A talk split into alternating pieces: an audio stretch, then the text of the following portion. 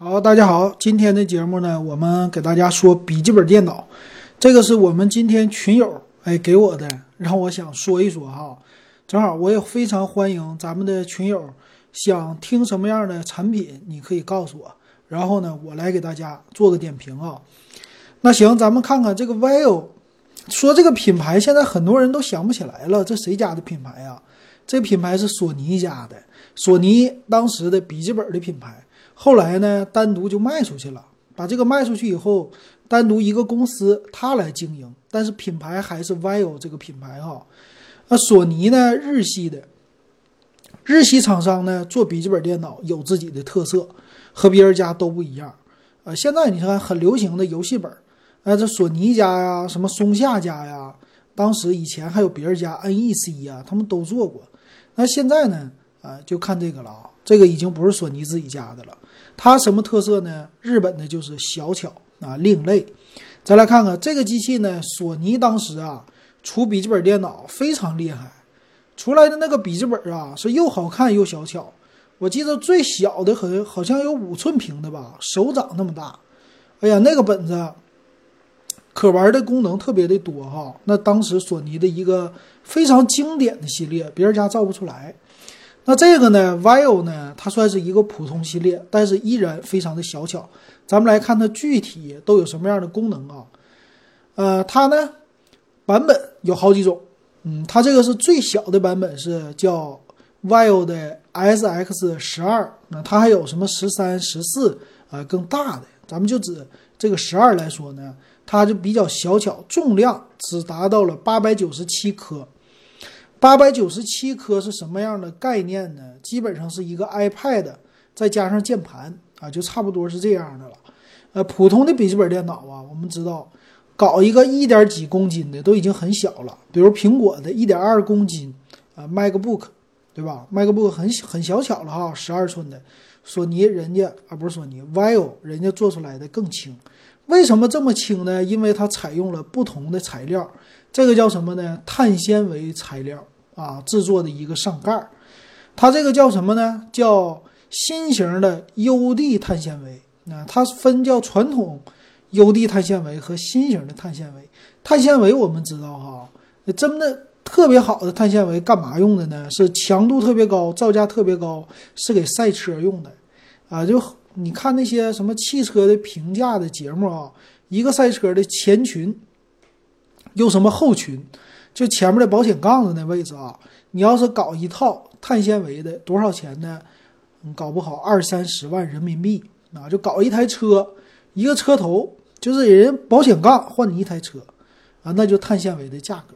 所以这个呢，在顶盖上用上碳纤维了，挺厉害吧？那还有呢，它的屏幕非常的小巧，呃，十二点五寸，但是边儿很窄，就在你原来。啊，就是十一点六寸的这个范围内呢，我有十二点五寸的，就可视面积增大了。啊，就原来的是十一点六寸版本啊，现在是十二点五寸版本，这说错了。它呢是在两边的窄边框啊，上下没有特别的窄。那这个点呢，其实国内的像华为的卖这个 Book 呀，人家也能做到上下左右全窄了，然后直接把摄像头放在键盘上了。这个索尼呀，啊，就是 Vivo 啊，太喜欢说索尼了。Vivo 呢，它没有这么改啊，它上面还是有摄像头的。其实它的造型来说呢，非常的传统。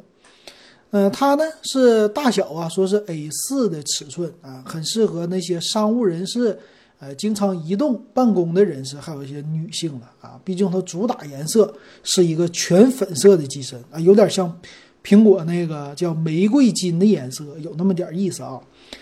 它的最大说续航时间十点五小时，和苹果宣称的也是一样的。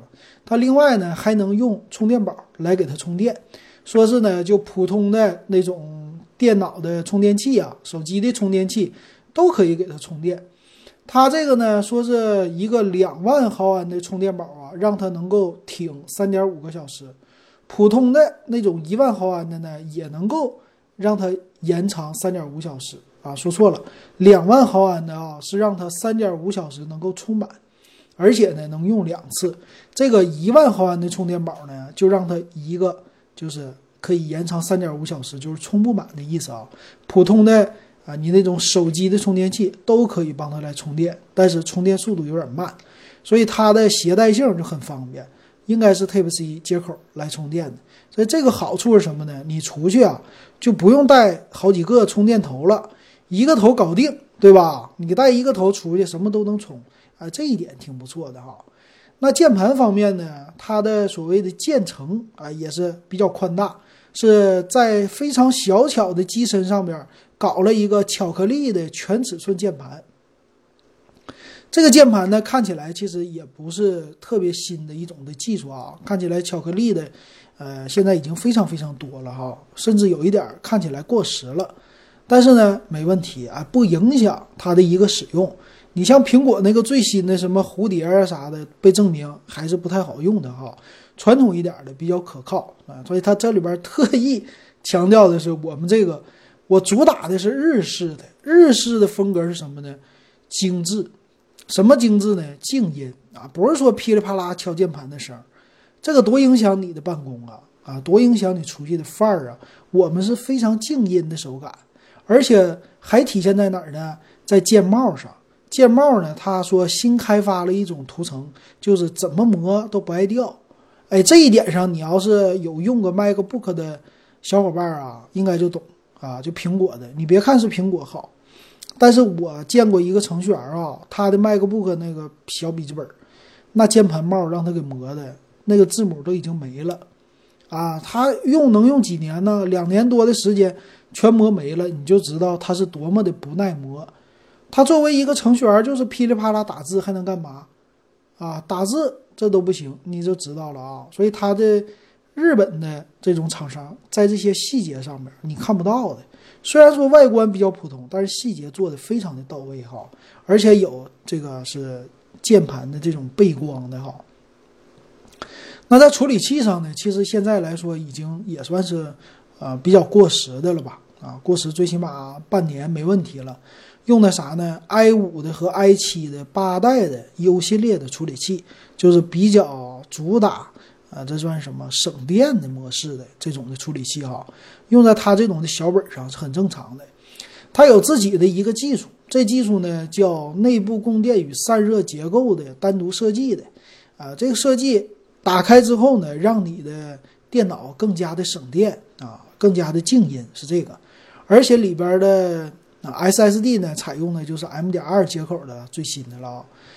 行，那咱们来看它的接口方面啊，接口方面呢，它有几种。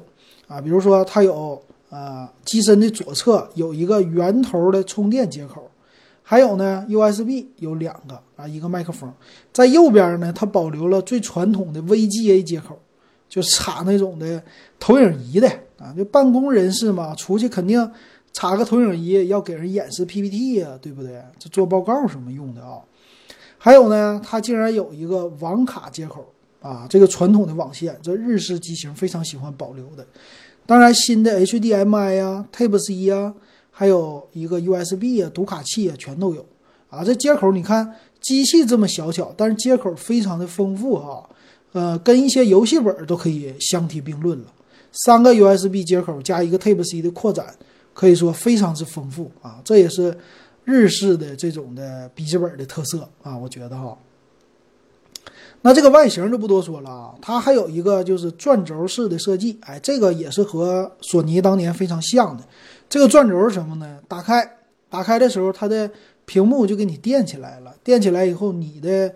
呃，输入的键盘的部位啊，自然升高，这个非常有点像咱们现在的 Surface Surface 系列，你知道它那个键盘就是一打开以后垫高，这个为了你输入的时候这个手感比较好哈。但也是呢，也有个小问题，这个设计传统方面呢就是触摸板，它的触摸板其实现在什么手势啊这些都支持了，你看它的手势什么两指、三指干嘛的功能很多。但是呢，它还保留了左右键独立的按键，这一点上来说就非常传统了，是吧？很多的他们都已经学习苹果了啊，左右键都已经给去掉了。但是呢，在 PC 的这个领域啊，虽然说也保留左右键，但是很多的笔记本呢都是左右键变成虚拟的了，你按下去就行了，看起来是一块板。但是索尼呢，啊不是 V Vivo 呢？它还是两个独立的按键，所以这就是日式机的非常传统的地方啊啊，这个挺有意思的。然后天线啊，WiFi 天线在啊背面，就是你屏幕的顶端啊，这个没啥说的哈。我给大家看一个，看一个这个日本的传统的机型啥呢？松下跟它有一拼，松下家也是。松下呢，你要看啊，它的笔记本在日本发布的有一个最大的特色是什么呢？它的触摸板和别人家都不一样，它用的触摸的这个板子啊是圆的，啊，当年它出来的时候，那个触摸板圆的地方呢和别人家也不一样，别人家的光驱都是侧面出来的，他家不是，他家非得搁顶上打开，就像咱们昨天说那移动的 VCD 机似的，非得搁顶上开盖。开的这个盖在哪呢？就在你这个圆形触摸板的旁边，而且这个圆形的触摸板呢，它的两边哈还有按键也是圆的，就看起来有点像 iPod 当年的哈。这也是日本的厂商一直就这么延续的，很受日本人的欢迎。但是别的国家的人可能就看着不爽了。所以这个索尼呢，其实它也是保留了这个日式机的一个特点。当然了，啊，它的设计。又说错了啊，vivo 不是索尼，它的这个设计呢，其实还是挺新的，挺新潮的。比如说，它也加入了指纹指纹解锁啊这个功能。当然，他说了啊，所有的机器 vivo 的全是日本产的啊，日本本土产的啊，这个就是做工非常的精良。还有他们的测试挺变态，我搁网上一看，这家伙测试拿一个笔这么夹，给屏幕都夹弯了，说的啥？我屏幕好啊，我屏幕就是抗造，就这意思。反正这个你要是长时期用它个五年十年的，啊，笔记本肯定没坏。那咱们来看它的参数的配置，再说价格啊。参数的配置呢，它的版本非常之多。咱们以最高配来说哈，最高配呢就是 i7 的八五六五 U 的处理器，呃，低配呢就是 i5 的八二六五 U 的处理器啊。其他方面呢就是不一样的，都是核心的显卡，没有独立显卡啊。还有内存不同，有八 G 的和十六 G 的，你不能扩展，板载的啊。那显示器呢？十二点五寸的啊，一九二零一零八零的，就是一零八零 P 的了。